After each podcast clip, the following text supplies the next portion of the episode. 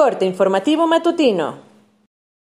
Esto es Mi Morelia Radio, el resumen preciso de los acontecimientos más relevantes con información del portal de noticias más grande de la región. Mi Morelia Radio. Bienvenidos. Este 9 de julio de 2021, estas son las noticias.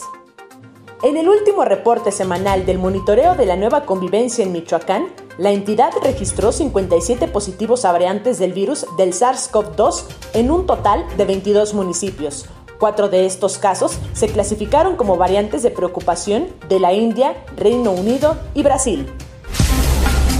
Desarrollo Urbano, Obra Pública y Vivienda aprobaron el dictamen por medio del cual se autoriza al titular del Ejecutivo la desincorporación de seis predios propiedad del gobierno de Michoacán, cuyo valor asciende a 426.919.966.78 pesos.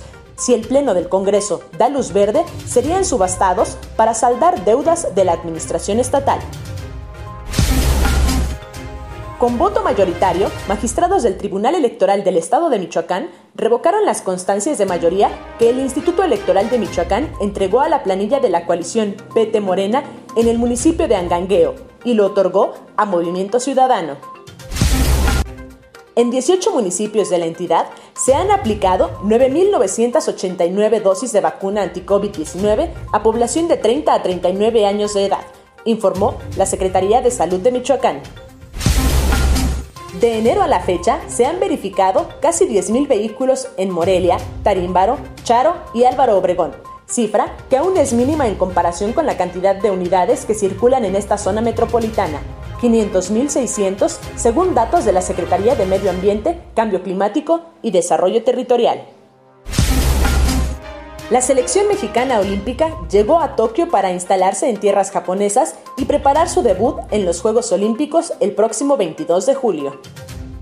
Informó desde Morelia, Michoacán, Cintia Arroyo. Esto fue Mi Morelia Radio. Te invitamos a que estés siempre bien informado. www.mimorelia.com Mi Morelia Radio. Hasta la próxima.